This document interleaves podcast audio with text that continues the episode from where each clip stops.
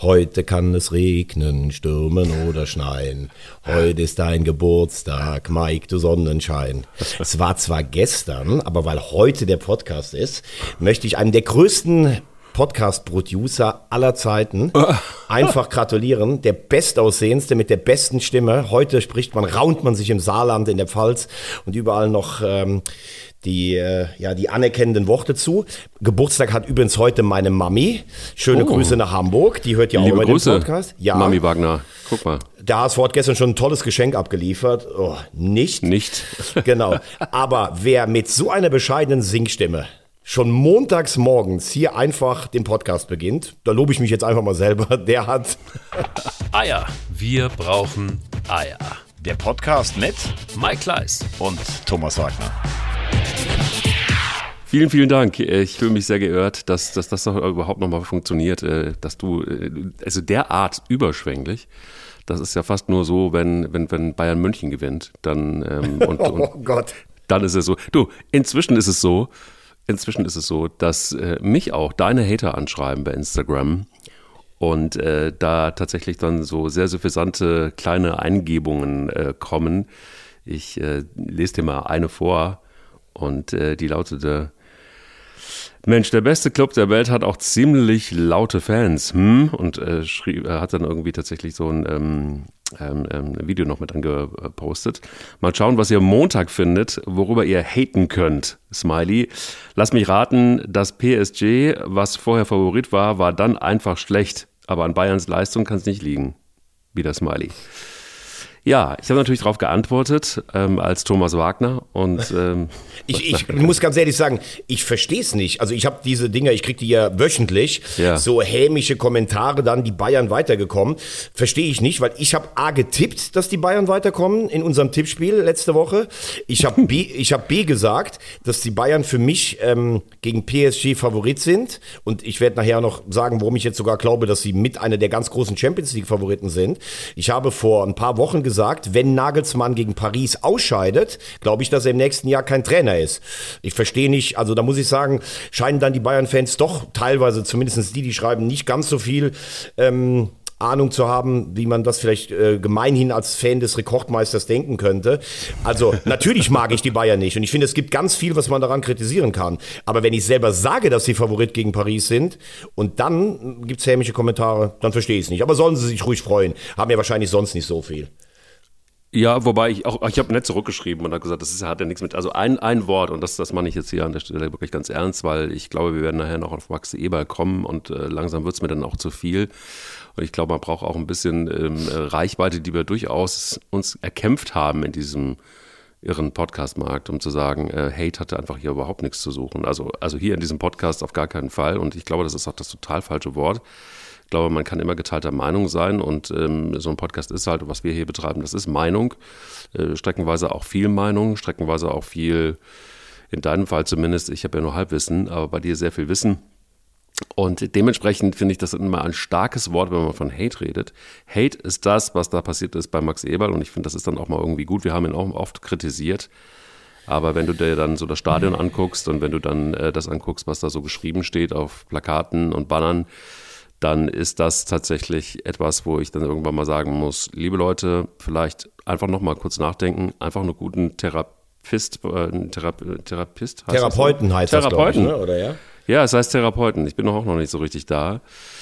Der Ähm. Therapist aus Dänemark. Aber äh, lass, lass mich bitte noch eins sagen, bevor wir jetzt zu schnell von dem Thema wegkommen. Also äh, bei den Bayern ist es ganz klar. Die Bayern machen immer, als wenn sie der Vorbildverein in Deutschland sind.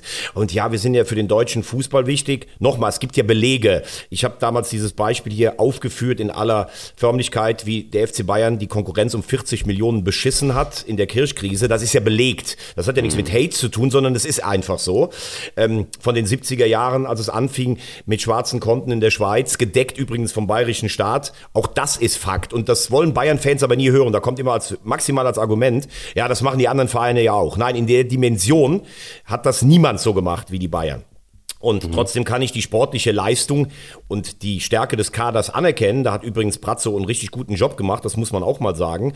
Und deshalb brauche ich mich da gar nicht äh, groß drüber aufzuhalten. Nur, ich glaube, das Vorbild für viele Bayern-Fans ist immer noch der Ehrenpräsident. Also was Uli Hoeneß am Wochenende wieder abgesondert hat.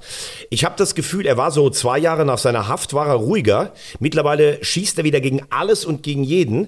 Dass der Mann, der übrigens für viele Verfehlungen äh, vorbestraft übrigens auch ist, ähm, überhaupt sich so weiter äußern darf und es nicht mal einen gibt, der sagt, jetzt ist auch mal Schluss hier. Äh, du hast in deinem Leben selber genug Scheiße gebaut. Wie der jetzt wieder Lothar Matthäus zusammengefaltet hat, nur weil Lothar Matthäus in seiner Arbeit als Sky-Experte einfach sagt, dass vieles in der Bundesliga nicht gut ist bei den Bayern und dann sagt er, das wäre eine Geldsache und Matthäus hätte vielleicht Ambitionen, was zu machen, muss ich Matthäus ganz klar ähm, verteidigen, denn das, was die Bayern in der Bundesliga spielen, ist für den Kader viel zu wenig. Und das darf man übrigens auch kritisieren, wenn man bei den Bayern mal gespielt hat. Das äh, zum Ersten. Und zum Zweiten, bevor wir dann noch zum Sport kommen, ähm, ich werde heute noch mal was darüber sagen und dann ist es mir auch, das Thema ist mir auch zu viel dann mittlerweile, weil äh, mittlerweile, Naja. muss ich sagen, redet man wöchentlich über Max Eberl dass diese Plakate, ähm, die dort sind, nicht richtig sind, da gibt's ja, glaube ich, keine zwei Meinungen darüber. Dass äh, trotzdem Max Eberl den ähm, Eindruck erweckt, er hat ja gesagt, es waren einige, das muss man auch zu seiner Ehrenrettung sagen, aber dass eigentlich alle Gladbach-Fans irgendwie mit, Eisenstangen durch die Gegend laufen würden und Fadenkreuzplakate aufhängen würden. Das hat er nicht gesagt. Nein, er hat gesagt, es gibt Teile davon. Das aber sind die, die. ja, dann, ja, ne? das sind Also das die, ist- die. Aber er macht, er gibt Interviews in der letzten Zeit, da würde ich mir echt wünschen, dass mein guter Freund sagt, Max, jetzt lass es einfach auch mal gut sein.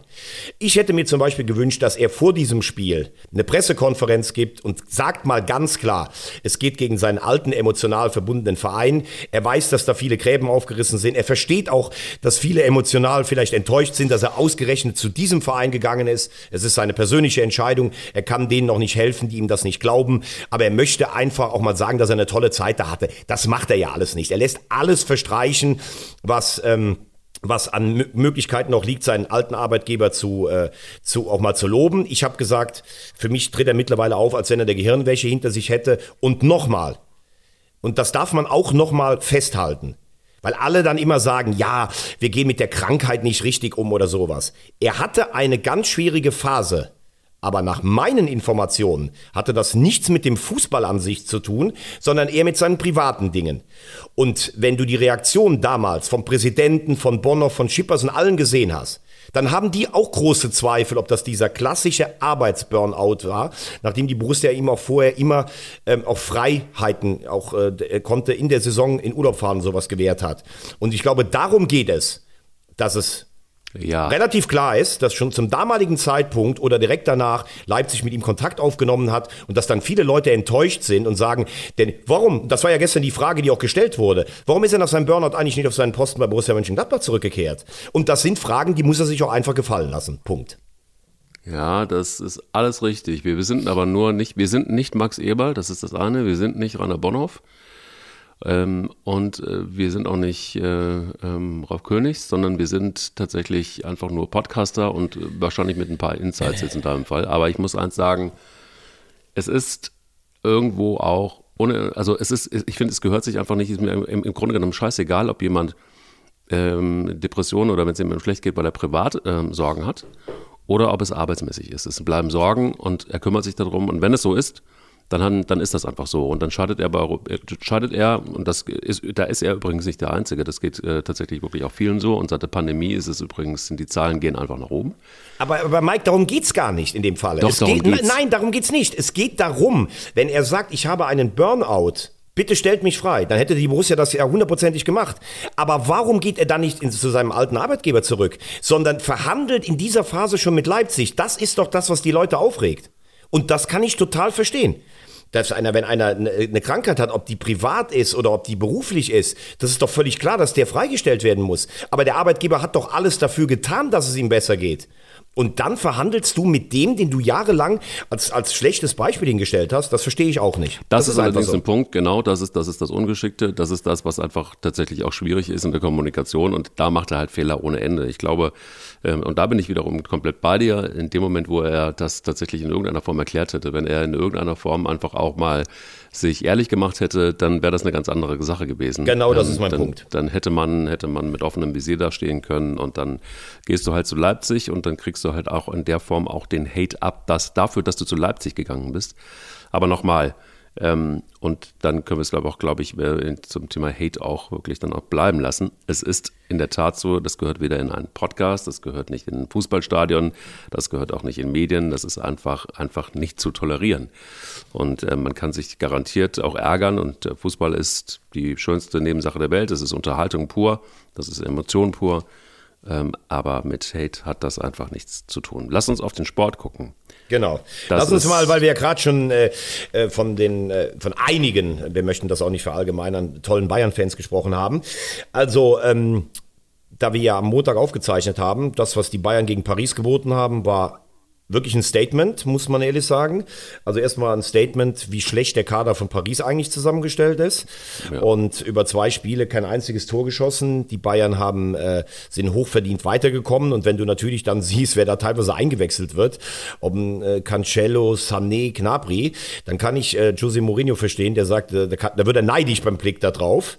Ähm, es ist in der Breite ein sehr ausgeglichener äh, Kader. Ähm, umso unverständlicher, wie schwer sich dieser Kader in der Bundesliga tut. Äh, das äh, kann ich nach wie vor nicht ergründen. Und wenn du jetzt aufs Tableau schaust, der Mannschaften, die noch in der Champions League dabei sind, musst du sagen, sind die Bayern neben City eigentlich der der Top-Favorit. Ähm, und in der zweiten Ebene ist dann für mich natürlich immer Real. Da ist für mich auch, äh, ich habe es gesagt als Geheimtipp Benfica Lissabon, aber ich würde es so sehr Neapel gönnen. Ich würde es so feiern, wenn die die Champions League gewinnen würden, weil das so für mich Fußballromantik wäre.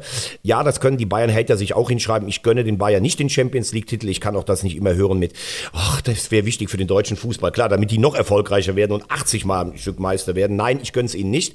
Aber man muss sie ganz stark auf der Rechnung haben, weil das war eine Demonstration gegen Paris. Das war es, wobei ich mich gefragt habe, was ist eigentlich mit äh, Mbappé zum Beispiel los? Was ist mit den Superstars los? Wo ich, mit, wo ich, wo ich mir wirklich die Frage stelle, so, sind die einfach drüber? Ist ihre Zeit vorbei? Bei Mbappé mit Sicherheit nicht, dafür ist er zu jung.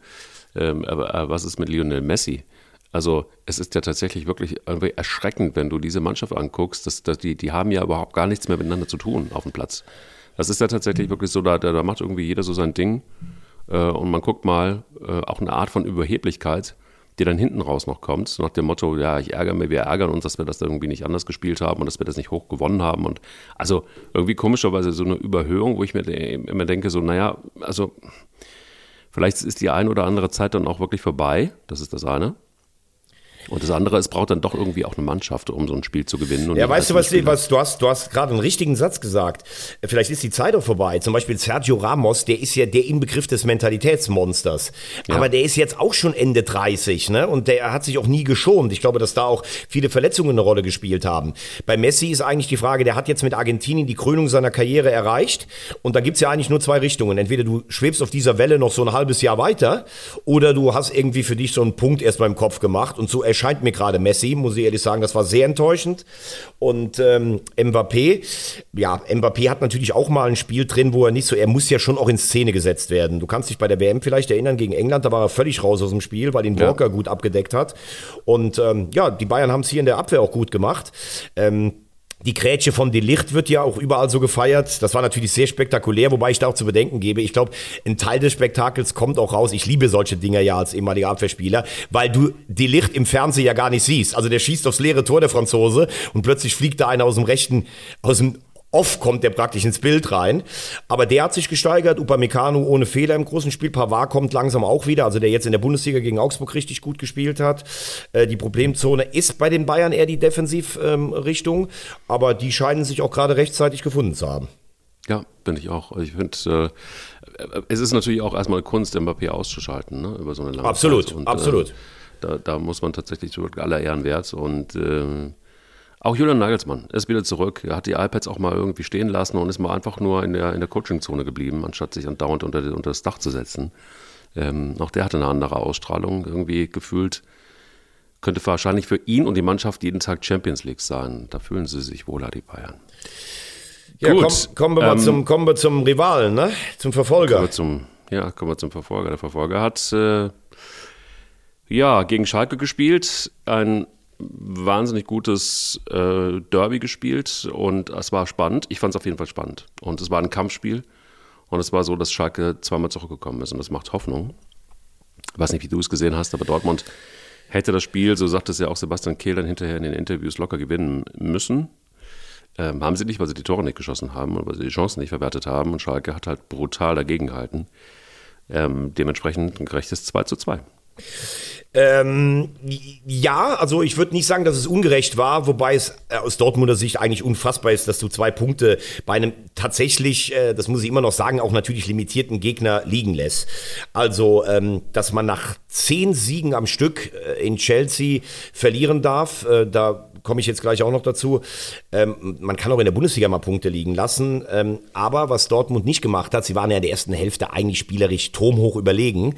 Und dann musst du halt das auch zu Ende spielen. Wenn du mit einem 3-4-1 in die Kabine gehst, dann ist es wahrscheinlich was anderes. In der zweiten Halbzeit hatte Schalke äh, fantastisch im Zusammenspiel mit den Zuschauern geschafft, Hektik zu initiieren, Standardsituationen und praktisch Dortmund auf sein Niveau runterzuziehen. Ähm, Matriciani äh, irgendwie sinnbildlich dafür, ein Spieler, der vor kurzer Zeit noch in der Regionalliga gespielt hat, der so irgendwie den Antitypen des Fußballhelden so verkörpert. Mhm. Also wie der sich da reingehauen hat, das ist natürlich echt stark. Ähm, ja, dass dann Karaman noch trifft, wo ich mich nach wie vor frage, warum man den verpflichtet hat. Ähm, ich höre auch von meinen Schalke-Freunden manchmal, ja, mit Salazar und Aydin und so spielen wir jetzt auch besser Fußball nach vorne. Nee, eigentlich war das kein guter Fußball nach vorne, aber es war Leidenschaft, es war Kampf, es war es waren Standards und wenn du so eine Moral zeigst mit dem Publikum, also ich habe das Schalker Publikum noch nie so gut erlebt wie in dieser Saison, Richtig, dann ja. kannst du sicherlich auch irgendwie die Klasse noch halten.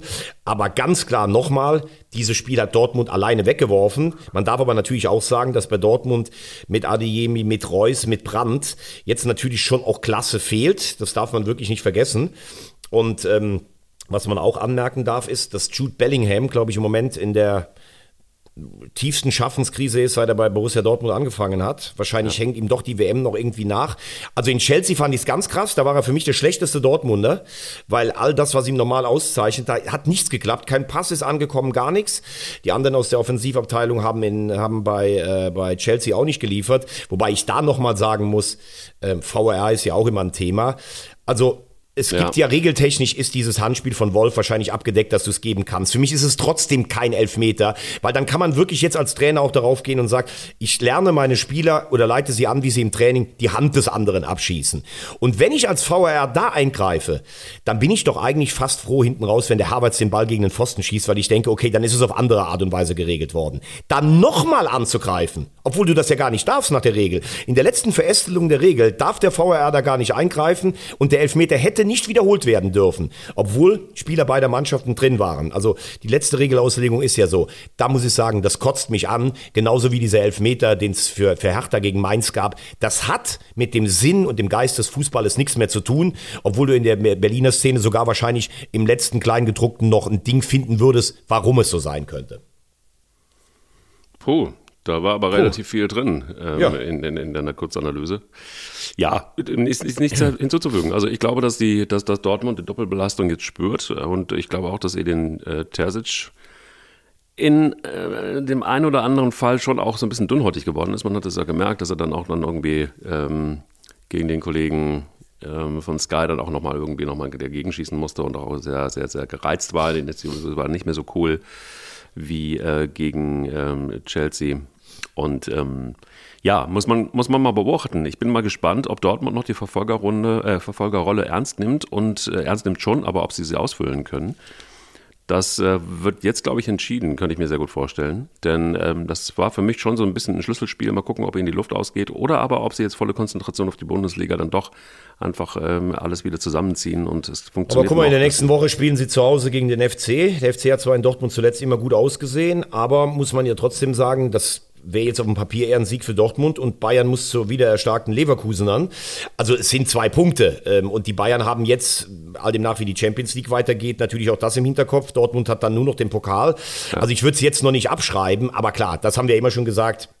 Wenn beide ihre Möglichkeiten optimal nutzen, dann wird die, werden die Bayern am Ende wieder Meister. Es ist aber trotzdem relativ klar mittlerweile da vorne, wenn man sich einfach mal die Tabelle anguckt. Ähm, dann haben wir eigentlich wirklich nur noch ein Kopf-an-Kopf-Rennen von Bayern und Borussia Dortmund. Jetzt äh, würdest du natürlich wieder sagen, das sind nur fünf Punkte. Nee, nee, nee, nee, da, nee, nee, da, nein, nein, da bin ich bei dir. Da bin ich ganz klar. Auf Leipzig sind es ja von den Bayern schon sieben. Also, wenn Genau. überhaupt noch Dortmund, es sieht alles wieder nach den Bayern aus. Ähm, und Leipzig ist aber so stabil, dass ich sage, die kommen in die Champions League. Und ähm, da die Eintracht schwächelt, über die würde ich auch noch mal ganz gern reden, denke ich, es wird es um Platz vier eben ein Duell zwischen Union Berlin und Freiburg geben.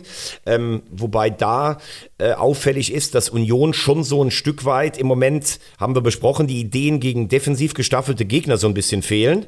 Gestern in Wolfsburg haben sie sich wieder leichter getan, das hast du diese Woche auch in der Europa League gesehen. Freiburg kommt auch lange nicht an das Niveau der Hinrunde an, gewinnt aber irgendwie seine Spiele. Das ist ja so ein bisschen Attribut einer Spitzenmannschaft, würde ich sagen. Ja, und die Eintracht, ich weiß nicht, wie du das siehst, Markus Kröscher hat im Winter gesagt, wir wollen Platz 4 und die Champions League erreichen. Aber es, es hakt im Moment bei der Eintracht. Für mich äh, ist ein interessanter Begriff gefallen. Ich weiß gar nicht mehr, in welchem Zusammenhang ähm, das war und wer es gesagt hat, aber der, der Begriff entschlüsselt ist äh, für mich so ein bisschen steht über dem Bundesligaspieltag. Ich glaube, viele Mannschaften sind, der, der, der Code ist ein bisschen entschlüsselt worden von vielen Mannschaften. Jetzt hat man sich so ein bisschen eingespielt, jetzt, hat man, jetzt weiß man, wie Köln spielt, jetzt weiß man, wie Union spielt, jetzt weiß man, wie Freiburg spielt und Frankfurt. Ähm, also es ist so bei den vermeintlichen äh, Mannschaften, die so ein bisschen für Furore gesorgt haben, da ist ein wenig der Code gefallen und ich glaube einfach, Mannschaften können sich besser einstellen, auf, auch auf Eintracht Frankfurt. Und das ist etwas, was Glasner vielleicht jetzt einfach auch nochmal feinjustieren muss. Das ist alles sehr berechenbar geworden und es ist alles sehr übersichtlich geworden. Es ist nicht mehr die Überraschungsmannschaft, die sie war. Und ähm, dementsprechend hat natürlich auch, wenn du dann auf einen Trainerfuchs wie Bruno Labbadia triffst, der ist ja wirklich mit allen Wassern gewaschen, dann kommt so ein 1-1 dabei raus. Und dann wundert man sich und denkt mir so, oh, was ist denn jetzt los? Naja, also man hat sich, bess- man hat sich so ein bisschen eingerichtet, auch auf Eintracht Frankfurt. Und das ist einfach was, wo ich denke so, okay, wart mal ab. Je mehr entschlüsselt wird, desto mehr ähm, äh, Ideen müssen Trainer heutzutage dann auch haben. Und ich bin gespannt, ob Glasner sie hat. Im Moment sieht er mir so ein bisschen ideenlos aus. Ähm, es ist alles sehr verlässlich, aber es ist nicht mehr überraschend und ich glaube, damit bist du dann einfach auch kein Champions League-Aspirant mehr. Wie siehst du es? Also das war, ich muss ja immer mal wieder loben und das gerade am Tag nach deinem Geburtstag. Das war eine sehr beeindruckende. Ja, nein, ehrlich, auch mit entschlüsselt, auch was, was den FC, kommen wir gleich auch nochmal kurz daran, bin ich, bin ich bei dir. Ähm, man muss ihn ja erstmal loben, Oliver Glasner. Du verlierst mit Philipp Kostic den überragenden Mann der letzten Jahre. Und es ist bei der Eintracht ja alles über die Flügel und vornehmlich über links gegangen. Und dann dachten alle schon, boah, wird das schwierig, weil diese Automatismen als Rode, du hast den Ball, ja, spielst einfach mal auf links, du weißt, der Kostic ist irgendwo eh da. Das ist ja völlig weg. Dann haben sie es mit diesem Pellegrini versucht, ähm, der ein Defensivspieler war. Das hat irgendwie äh, gar nicht so gut funktioniert. Und sie haben das Spiel tatsächlich variabler gemacht. Sie haben Götze gehabt, der in einer super Form ähm, dorthin gekommen ist. Dann Lindström, der ist in der Vorrunde richtig steil gegangen. Kolomoani, der hält seine Form. So, und jetzt fallen einzelne Schlüsselspieler in so ein bisschen in ein Loch. Götze, vor drei Wochen gefühlt noch überragend, hast du in den letzten drei Spielen nicht so gesehen. Auch das unsere Prognose vor der Saison, der wird punktuell immer noch Highlights setzen, Äh, ist einfach ein wunderbarer Fußballer, aber über 34 Spiele beziehungsweise 40 Spiele wahrscheinlich eher nicht. Lindström für einen jungen Spieler hat Angebote, ist körperlich vielleicht auch ein bisschen überspielt, äh, fällt dann in so ein Loch rein und so hast du plötzlich diese spielerischen Nuancen, die die Eintracht hatte, sind nicht mehr da. Und dazu kommt dann noch etwas. Ähm, schau dir mal an, Axel Hellmann kokettiert oder, oder ja, er ist jetzt der DFL-Chef. Vielleicht wechselt er ganz zur DFL. Zwischen Krösche und Glasner, es hat immer noch keine Vertragsverlängerung gegeben. Äh, Krösche sagt, wir tun uns schwer gegen tiefstehende Gegner. Da widerspricht Glasner in aller Öffentlichkeit, sieht er gar nicht so. Ähm, das heißt, ich meine, man kann ja immer sagen, dass sich der Trainer und der Sportdirektor, die können ja ruhig auch mal kontrovers diskutieren. Dass sie es in der Öffentlichkeit machen, finde ich ein bisschen ungewöhnlich, weil man eigentlich die beiden doch so ein bisschen so als die Baumeister und Väter des Erfolges gesehen hat. Glasner ist, glaube ich, unfassbar ehrgeizig und wird auch nicht aus irgendwelchen romantisch verklärten Erinnerungen in Frankfurt bleiben, wenn er nicht dauerhaft die Champions League-Möglichkeit sieht. Und ich war ja am letzten Mittwoch bei der Kinopremiere beim Eintracht-Film in Frankfurt. Danke an die Eintracht, war ein ganz tolles Event. Aber das macht ja auch was mit dir, ne? Roter Teppich hier, Champions League Auslosung da, Platz 4 wird avisiert in der Winterpause, die Spieler sind plötzlich alle Stars, werden umworben. Ist das noch der verschworene Haufen, der letztes Jahr Betis, Barcelona und West Ham niedergekämpft hat? Oder fängt da auch jetzt jeder mit eigenen Vertragsangeboten an, über sein eigenes Ding ein bisschen nachzudenken? Das ist im Moment eine schwierige Phase für die Eintracht. Ganz eindeutig. Und sie haben nur 13 Punkte nach dem Winter geholt. Das ist deutlich zu wenig. Also im Moment spricht die Tendenz eher gegen die Adler. Aha, interessante Analyse. Ich ähm, habe eins noch zu bedenken. Und zwar erinnere dich, äh, liegt es vielleicht auch so ein bisschen an Oliver Glasner? Der hat ja auch äh, in Wolfsburg, du erinnerst dich ähm, an die Auseinandersetzung mit äh, Jörg Schmatke, auch öffentlich übrigens. Da war mal auseinander und da hat dann irgendwie jeder. Es ist für mich, also lass das mich so ein bisschen zusammenfassen als Hirschgehabe. Ähm, das, das sind dann halt einfach auch, auch im Fall Krösche, das sind ja irgendwie auch starke Charaktere.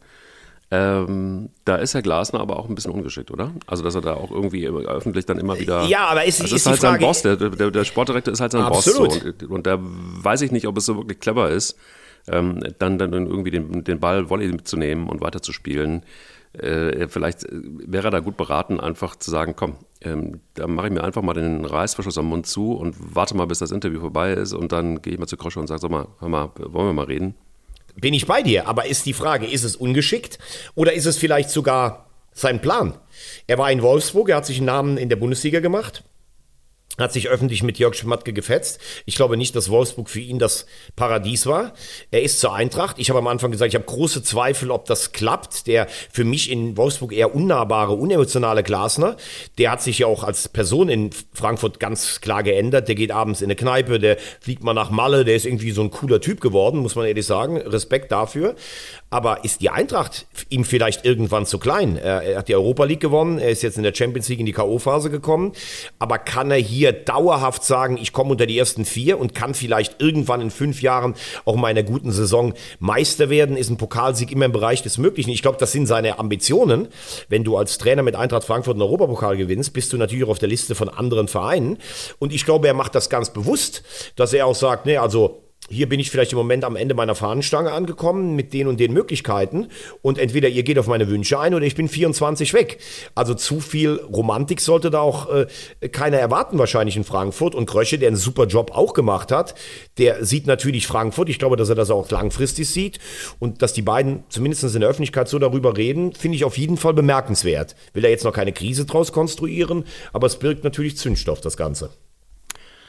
Wir werden es im Auge behalten und schauen, wie sich das weiterentwickelt. Wir gucken mal aufs, gerade wegen entschlüsselt, das finde ich interessant. Was sagst du zu deinem weißen Ballett? Also ich war am Freitagabend da und das war gegen Bochum, denke ich, wahrscheinlich könnte das so eine der schwächsten Saisonleistungen gewesen sein vom FC. Ja, war es auch. Und ähm, ähm, ich bin da tatsächlich auch als, als, als äh, Mitglied des ersten FC Köln sogar ähm, auch immer wieder angehatet worden, so nach dem Motto, naja, also man muss ja dann irgendwie auch immer äh, so, so, so, so, sehr treu und loyal sein, ähm, was ich nicht bin, weil ich da sehr kritisch bin und äh, habe auch immer wieder gesagt, dass mir das zu viel Jubel ist. Und dass mir das auch mit Steffen Baumgart zu viel Jubel ist und dass mir quasi so ein bisschen die Öffentlichkeit auch zu viel ist. Und ich denke, es wäre auch ganz gut, einen Teil der Energie zu nehmen und sie vielleicht einfach in die Mannschaft zu stecken und in die Weiterentwicklung und vielleicht auch in die Auseinandersetzung mit Herrn Keller, äh, mit den Verantwortlichen, um die Mannschaft weiterzuentwickeln, um neue Spieler zu holen. Hm, klar, die finanzielle Situation kennen wir alle. Aber es ist ein sehr überschaubarer Kader und es sind Leute geholt worden, wo ich äh, nun immer wieder gedacht habe und ich glaube auch der eine oder andere Fan des 1. FC Köln, warum? Einfach nur, warum? Und man hat jetzt einfach den Punkt erreicht, wo eben dieser, ja, dieser Mechanismus des Steffen Baumgart entschlüsselt ist. Also für viele Bundesliga-Vereine ist das nun so. Man weiß, wie der FC Köln spielt und auftritt und immer gleich voll dagegen und Anrennen und ähm, Geschwindigkeit. Du, da brauchst du einfach nicht wahnsinnig viel. Da stellst du erstmal den Bus hinten rein und dann guckst du mal, was, äh, was passiert und kannst auf Konter spielen. Das ist so eine Möglichkeit. Es gibt viele Möglichkeiten, den ersten FC Köln zu schlagen, vor allen Dingen deshalb, und hier kommt es, weil der erste FC Köln keinen Sturm hat. Und ähm, wir haben auch jetzt des Öfteren über Davi Selke gesprochen.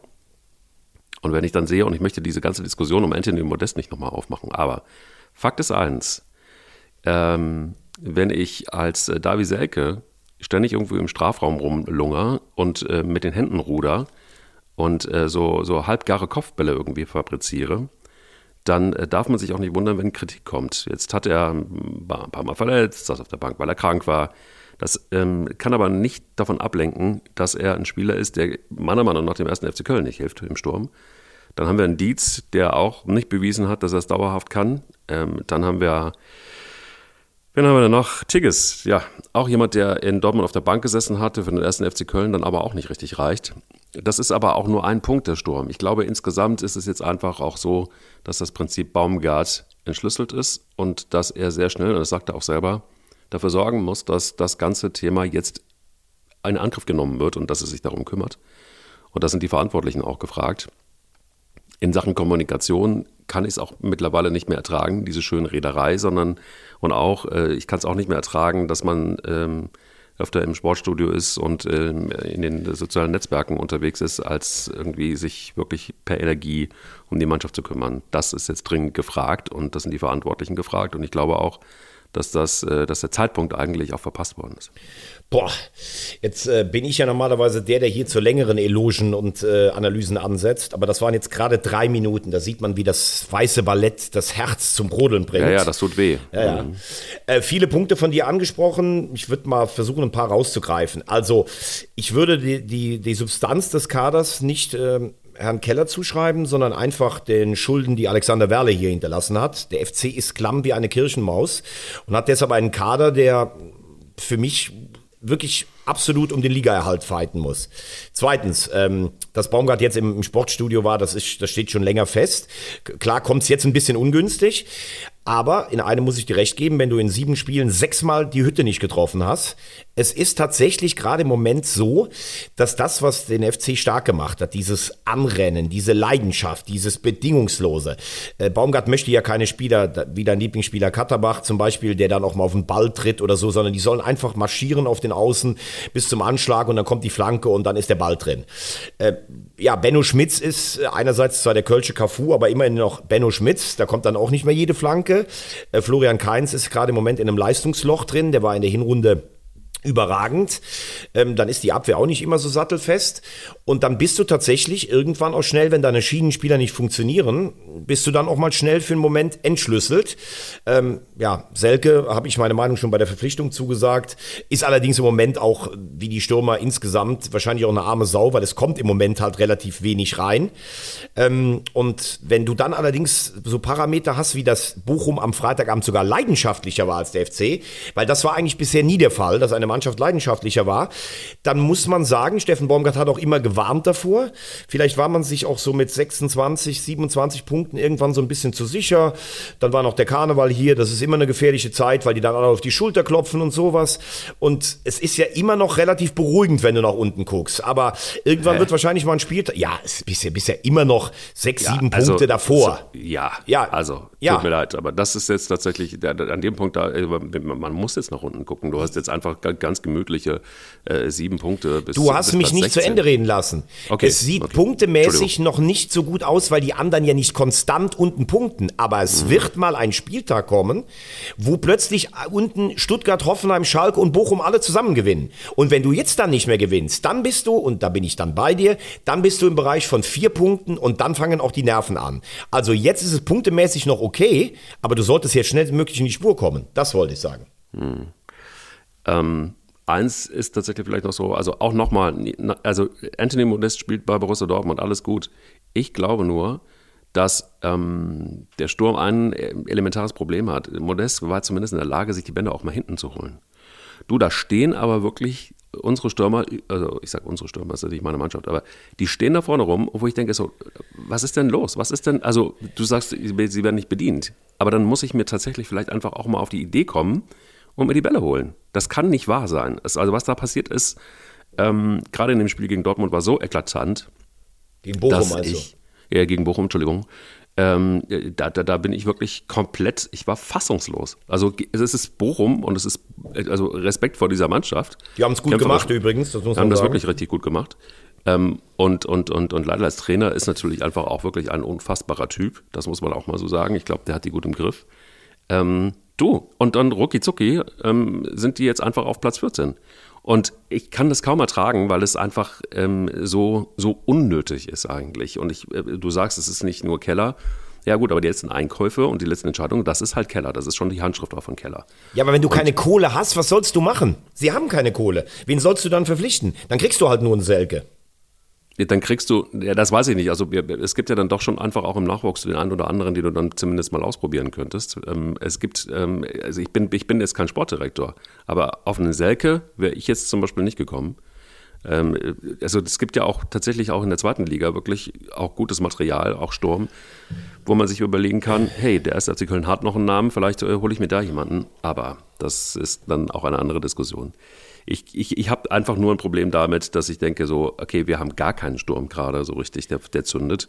Ähm, Man darf aber übrigens fairerweise auch nicht äh, vergessen, dass mit Marc Uth natürlich ein ganz wichtiger Mann ausfällt fürs Offensivspiel. Und ähm, dass Adam ja nicht zündet, den fand ich in Hoffenheim noch ganz okay. Tigges haben wir letzte Woche drüber gesprochen. Dietz eigentlich viel zu jung und unerfahren. Ähm, der FC hat wahrscheinlich ganz vorne drin mit die wenigste Qualität in der Bundesliga. Das stimmt. Das wussten aber auch alle. Deshalb ist es eher überraschend, wie gut äh, sie bisher performt haben und wie weit sie von der Abstiegszone weg sind. Aber jetzt musst du vor dem, was Baumgart immer gesagt hat, wir messen uns mit Mannschaften wie Schalke und Bochum. Jetzt ist die erste gefühlt richtig kritische Phase seiner Zeit in Köln. Und ich bin aber trotzdem überzeugt, dass sie die lösen würden, dass der FC drin bleibt. Okay. Ähm, wir haben ja relativ lange Schalke 04 eigentlich schon in die zweite Bundesliga runtergequatscht. Ähm, machen wir das jetzt auch mit der TSG Hoffenheim? War, hast du dieses Spiel gesehen? Und ist es so, dass Materazzo, na, wir haben das letzte Mal schon drüber gesprochen, aber es ist doch tatsächlich. Ich glaube, wenn er am einfach- Sa- ich glaube, wenn er nächste Woche zu Hause wieder verliert, wird es das schon gewesen sein. Ich glaube, dass sie ihn dann schon raustun. Ach ja? Ja, würde ich jetzt sagen, weil ich glaube, dass im Moment in, äh, in Hoffenheim alles äh, dir um die Ohren fliegt. Du hast im Moment auch das Gefühl, es ist überhaupt gar keiner da, der sich irgendwie noch äußert, außer Alexander Rosen, der vielleicht dann in der Vergangenheit auch, ich finde, hat oft einen guten Job gemacht, aber vielleicht auch zu sehr alleine äh, war. Und Hoffenheim spielt jetzt gegen die Hertha. Das ist ein absolutes Endspiel. Also wenn sie es verlieren, vielleicht selbst bei einem Punkt, glaube ich, dass Materazzo schon Geschichte ist. Das wäre natürlich Krass, Wahnsinn, okay. nach sechs Spielen ohne Sieg dann da. Aber wenn du auch gestern das Spiel siehst, also es ist ordentlich, aber der letzte Tick fehlt immer ein bisschen dann diese völlig überflüssige gelb-rote Karte gegen Kabak. Ähm, also die Chance, dass äh, Hoffenheim absteigt, war wahrscheinlich noch nie so groß wie im Moment. Okay. Äh, das äh, verwundert mich jetzt ehrlich Schreibst du gerade eine Bewerbung oder es hört Ja. sich gerade so an, als wenn du da, als wenn du tippst, willst du Hoffenheim retten? Nein, ähm, es ist tatsächlich, ähm, ich, ich, ich habe mir gerade mal irgendwie Dr. Google angeschmissen und hab, wollte einfach mal äh, wissen, wer die schnellste Trainerentlassung der Bundesliga war. Puh, und? Also ich, ich glaube, es gab sogar, also es gab schon Trainerentlassungen vor Saisonstart. Äh, also das ist ja teilweise auch ein bisschen, ähm, aber du meinst, wenn einer neu kam, wie schnell der dann wieder raus gewesen? Ich glaube, es waren Michael Skibbe, kann das sein, in Berlin, fünf Spiele oder sowas? Nee, man sagt, es ist, äh, es ist ähm, ähm, die schnellsten Trainerentlassungen ähm, Wagner und Bayer Lorzer. Ja, aber Bayer Lorzer war am zweiten Spieltag der Folgesaison, der war aber schon, der war aber schon da. Also Materazzo, also der Bayer Lorzer war ja zum Ende der, der alten Saison da und ist dann nach zwei Spielen der neuen Saison entlassen worden. Aber Also du meinst die ja schnellste war die Null mit Null Spielen, wenn du da bist, ne, dann ist es Detmar Kramer von Hertha BSC, das war 1974. mit null Spielen. Ja, der kam dahin, da wurde der Vertrag aufgelöst oder wie das war. Richtig. Ja, genau, ja. Rolf Fringer vom VfB Stuttgart, das war 1996, 97, ebenfalls null Spiele. Ja, aber die sind dann vor Saisonstart entlassen worden. Also das Genau. ist dann, ja, ja. Aber der Fringer, der Fringer, aber der Fringer war auch schon da. Also das, das müssen wir noch mal genau recherchieren auf jeden Fall. Also der Fringer hat vorher in Stuttgart trainiert und wurde dann vor Saison freigestellt für den Schweizer Verband. Aber dass du vielleicht nur sechs Spiele schaffst, das dürfte schon. Ich glaube, Michael Skibbe könnte da ein Kandidat sein. Gucken wir Also bei mal. einem Spiel ist es Rolf Schafstall vom RSV Duisburg. Ja, aber der ist wahrscheinlich dann auch vielleicht für ein Spiel eingesprungen. Äh, zum Beispiel Jörg Berger ist ja für ein Spiel damals nochmal eingesprungen in Bielefeld. Am letzten Spieltag ist aber, hat sie nicht retten können und das war schon klar, dass es zum Ende der Saison aufhört. Aber hier ist ja jemand genommen worden mit einer längeren Vertragslaufzeit. Das müssen wir einfach nochmal Müssen wir recherchieren. noch mal ein bisschen recherchieren, aber finde Genau. ich ganz interessant. Aber Materazzo nach sechs Spielen, das wäre natürlich dann irgendwie schon der, der Oberhammer. Und das ist die Frage, wer macht's denn dann? Das, das weiß ich nicht, da können wir drüber reden, aber komm, jetzt habe ich mich 40 Minuten zusammengerissen. Ich habe so eine Krawatte, wir müssen über den HSV reden. Ja, wir müssen über den HSV reden, weil er tatsächlich Platz 1 verspielt hat in der zweiten Bundesliga. Wie kann denn das passieren? Und das ausgerechnet gegen KSC. Also ich meine, der KSC ist ja auch so ein bisschen deine heimliche Liebe. Da habe ich auch schon gesehen, dass du da auch mal so ein bisschen äh, äh, äh, na, wie heißt das, Bettbezüge hattest vom KSC. Also ich habe ein Herz für den KSC. Meine beiden großen Töchter sind da geboren. Äh, Winnie Schäfer kommt, äh, ist im selben Krankenhaus geboren wie ich. Äh, Europapokalnächte. KSC hat mir immer gut gefallen. Fünfter Sieg in Folge, richtig beeindruckend. Ähm, also da ist der Klassenerhalt eingetütet. Und wenn man ehrlich ist, es hätte ja zur Halbzeit auch 6-0 stehen können. Und ich habe immer mal hier gesagt, ein Spiel verändert seine Statik nach einem 2-0 oder nach einem 1-0. Aber selbst nach einem 3-0 hatten die ja noch Chancen en masse. Und Und wenn wir jetzt mal darauf gucken, kommen wir nicht drum rum. Ohne Schonlau in der Hinrunde, da hat er rot gesehen im Derby, zwölf Gegentore. Er ist ein wahnsinnig guter Organisator. Diese Mannschaft kann ohne ihn nicht. Vuskovic, diese Akte ist für mich ein Skandal, das haben wir hier besprochen. Der ist von vier Gutachtern auf negativ besprochen werden. Und dieses Labor Kreischer und der DFB, die, also jetzt wird ein Unabhängiger bestimmt, angeblich unabhängig, der mit dem ersten, der es positiv gemacht hat, zusammenarbeitet. Das ist für mich ein Vollskandal. Nichtsdestotrotz kann das alles nicht darüber hinwegtäuschen, dass du so einfach nicht Fußball spielen kannst. Das war, ich zitiere Glatzel, das war einfach bodenlos, es war, es war äh, bewusstlos, es war eigentlich alles. Ähm, und da muss man jetzt auch mal zur Person nochmal Tim Walter kommen. Ich habe ihn oft genug gelobt. Er hat dieser Mannschaft Mentalität vermittelt. Er hat ein breites Kreuz. Er ist selbstbewusst. Das ist alles gut. Aber man muss jetzt auch wirklich mal sagen, irgendeiner im Verein muss ihm jetzt auch mal sagen, Junge, Du verspielst hier vielleicht in einer historischen Saison, weil es kommen wieder nur starke Gegner von oben. Wenn du nicht aufsteigst, sind Klatzel und Reis weg. Es geht in diesem Jahr für den HSV um die Existenz, nochmal Bundesligist zu werden. Und die, die anderen hatten auch nicht gewonnen. Du hättest ein Signal setzen können. Und du musst einfach aufhören mit diesem Scheißsystem, wenn du einen starken Gegner hast. Das sage ich jetzt mal ganz bewusst. Weil Darmstadt hat uns auseinandergepflückt. Letztes Jahr Freiburg, die haben sich kaputt gelacht im Pokalhalbfinale in der ersten halben Stunde. Wenn du Gegner hast, die das können, Heidenheim beim 3-0, die in deine Schnittstellen kommen, die ein aggressives Pressing machen, die schnell sind, David übrigens hat leider gar kein, kein, kein Tempo, unser Innenverteidiger, dann wirst du so gerupft wie gestern. Und wenn du es nicht schaffst, auch mal zu sagen, wir spielen in so einem Spiel mit einer neu formierten Mannschaft auch mal anders. Wir stellen uns mal hinten rein, geben dem Gegner den Ball und machen auch mal weite Schläge. Das ist überhaupt nicht schlimm. Da wird niemand sagen, oh, Tim Walter verrät seine Idee, sondern da würde jeder sagen, boah, jetzt wird er aus einem guten Trainer vielleicht ein sehr guter Trainer, weil er sich auch mal den Gegebenheiten anpasst. Jede Mannschaft, wir sind, und damit bin ich bei Mike Kleiss, wir sind mit diesem Spielsystem restlos entschlüsselt. Wenn wir gewinnen, dann aus Mentalität und Einzelspielern, aber wie wir gestern vorgeführt werden, das ist eine Katastrophe. Und wenn wir jetzt nicht aufwachen, dann sind wir nicht am 32., sondern erst am 33. Spieltag durch. Nein, ich bin echt, ich habe eine Krawatte bis Meppen-Ost, wirklich. Ja, bis Meppen-Ost, das ist interessant. Also, also, ihr Lieben da draußen, ihr habt jetzt äh, tatsächlich Thomas Wagner mit so viel Schaum vom Mund erlebt. Das passiert entweder, wenn der HSV so spielt, wie er gespielt hat und wenn Tim Walter sich so verhält, wie er sich verhalten hat, ähm, oder aber, wenn Thomas Wagner auf der Autobahn fährt und es macht einfach Peng. Oh. Dann passiert es nämlich auch. Dann, dann steht er da äh, neben seinem Auto und, und, und sagt sich, verdammt, verdammte Axt. Jetzt ist die Scheibe gerissen. Wäre ich doch vorher einfach mal zu Wingtech gefahren. Da war ein kleiner Steinschlag. Da bin ich einfach weitergefahren. Das habe ich einfach wegignoriert, so wie ich wegignoriere, dass Tim Walter irgendwie ganz viele Fehler einfach auch macht. Einfach aus Liebe zum Auto oder zum, aus Liebe zu Tim Walter. Und dann zack ist dieser, ist dieser Riss da und man muss die Scheibe einfach austauschen. Hätte man einfach einen kleinen Boxenstopp gemacht, in äh, Meppen Ost oder aber auch gerne bei Wintec, dann wäre das nicht passiert. Dann hätte es einen Kunstharz gegeben, der hätte einfach dieses kleine Loch, diesen kleinen Steinschlag gekittet. Ähm, 300 Stellen gibt es in ganz Deutschland, wo man das hätte machen können, aber nein, er musste weiterfahren. www.wintec.de und ich sag dir eins, mein ehemaliger Chef, mein allererster beim DSF damals, der hat mir diese Woche geschrieben, hat gesagt, er liebt die Übergaben von Mike Kleiss in unsere Werbung. Wahnsinn. So, zum Abschluss noch. Ähm, Habe ich noch zwei Sachen für dich. Erstens. Ja. Ich vermisse eine kleine Gratulation, weil das war letzte Woche in Europa doch mal ein deutliches Ausrufezeichen im Tippen bei mir. Aber gut, ich wollte es nur mal gesagt haben. Es ist mir peinlich. Es ist mir einfach peinlich. Ich, ich, ich, ich, ich moderiere sowas gerne weg einfach, weil es einfach zu, zu peinlich ist. Also du hast derart aufgeholt dass ich äh, wirklich, ich war gut im Flow, muss man sagen. Ich war Absolut. quasi so, ich war der Tim Walter irgendwie des Tippspiels und plötzlich bin ich entschlüsselt. Keine Ahnung, wie du es gemacht hast. Und äh, schon äh, hast du da mich einfach deklassiert. Das ist, du bist, du bist quasi, du bist quasi das KSC des Tippens. Ich, ge ich, gebe, ich gebe dir eine Chance, dich zu revanchieren. Ich habe den Spielplan diese Woche angepasst. Es gibt internationale Spiele. Hm. Lass ja. uns damit enden. Manchester City gegen Leipzig. Ja, das äh, würde man vermuten, dass das eine klare Jacke für Manchester City wird. Ich glaube, das wird ein äh, 1 zu 2. Boah, ich sag 3-1 für City. Da haben wir das erste Mal schon auseinander. Dann sage ich beim Spiel Porto gegen Inter Mailand gibt es ein 4 zu 3 nach Elfmeterschießen für Porto. Gibt ein 2 zu 3. Ein 2 zu 3. Also Inter macht das Ding schon klar. Ja.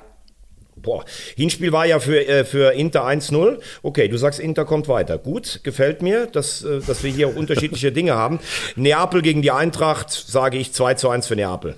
Ja, das glaube ich auch und erhöhe auf 3 zu 1. Und Real Madrid gegen Liverpool, sage ich äh, 2 zu 2. Ja, das wird dann 2 zu 4. 2 zu 4. Das würde ja heißen, ein Treffer, noch mehr gibt es eine Verlängerung. Aber auch darüber haben wir gesprochen, über Jürgen Klopp in Bournemouth, jetzt am Wochenende 1-0 verloren. Also bis zur großen Wende dauert es dann doch noch ein bisschen wahrscheinlich. Das muss man schon auch festhalten. Ne? Wird noch ein bisschen dauern, ja, absolut. Aber du, also man, viele Dinge brauchen ja auch ein bisschen Zeit. Absolut. Und ich äh, kann dir eins sagen. Ne, wir haben jetzt aber noch die Europa League, ganz kurz. Ach ja, Entschuldigung. Ja, ja alles gut, alles gut. Ähm, St. Gillois gegen Union Berlin. 0 zu 1, schmuckloser Elfmeter, Robin Knoche. 0-2. Der Technikchef lächelt milde. Ferenc Varosch gegen Leverkusen, sage ich 1 zu 2. Leverkusen kommt weiter. Ja, kommt ja, ja, ja, es wird ein 1-3. Okay. Und dann äh, Donnerstagabend freue ich mich mega drauf bei RTL und bei RTL Plus. Freiburg gegen Juventus. Hört sich immer noch irgendwie völlig surreal an, dass die Fußball gegeneinander spielen. Im Hinspiel muss man sagen, war Freiburg echt von der Wucht von Juve beeindruckt. Das war eigentlich, das Beste war noch das Ergebnis dran. Aber ich sage jetzt einfach mal, weil ich dieses Wunder will, 3-1 für Freiburg. 3-1 für Freiburg. Nein, das wird nicht passieren. Es wird dann 0 zu 2. Jetzt holst du mir die ganze Preisgau-Euphorie schon wieder runter. Egal. Du wolltest noch was sagen, mein lieber Mike. Sagt dir Diego Contento noch was? Ja, klar. Er hat im Finale Dohorm gespielt äh, und war sogar, glaube ich, noch im Kader, hat dann auch irgendwann mal, äh, hat ein Jahr später noch die Champions League gewonnen, da hat er nicht gespielt. Solider Linksverteidiger, unaufgeregt, netter, netter Typ im Bayern-Kosmos, muss man sagen. Und ähm, seine, also ich, ich bin sehr, sehr beeindruckt und das äh, wollte ich gerne einfach für diese Folge, für das, äh, um hier zuzumachen einmal. Ähm, seine Frau hat einen wunderbaren Post abgelassen und hat ähm, bei LinkedIn und hat ähm, tatsächlich einfach mal so ein bisschen aufgeräumt mit dem Phänomen in Anführungsstrichen Spielerfrau und hat einen sehr, sehr schönen Post abgesetzt und schreibt, ähm, ich kenne Diego schon so lange, da hat er noch keinen Cent verdient. Ich habe bereits mit 24 Jahren und zwei Kindern mein Business gegründet, stehe finanziell auf eigenen Beinen, bin sehr junge Mama geworden und habe Erziehung und Beruf parallel gemanagt, bin kein 90, 60, 90 Model, habe mich in einer stark von Männern dominierten ähm, AdTech-Branche erfolgreich durchgesetzt. Tatsächlich wurde ich oft unterschätzt, was ähm, aber auch manchmal ein großer Vorteil war. Lasst euch trotzdem niemals in Schubladen stecken und von Vorurteilen einschüchtern. Gegen welche Vorurteile äh, müsstet ihr euch bislang äh, behaupten? Lasst mich gerne in den Kommentaren wissen. Schreibt sie bei LinkedIn und dann Hagels Kommentare. Also, sie hat mal richtig was getan für diese Entschlüsselung Spielerfrau und davor ziehe ich ganz, ganz dick den Hut, dass sie das tut und finde das richtig, richtig gut. Und deshalb braucht es vor allen Dingen bei Spielerfrauen eins, nämlich. ich weiß nicht, wie man das nennt, aber auf jeden Fall im übertragenen Sinne Eier. Sie hat da ganz schön dicke Eier. Eier.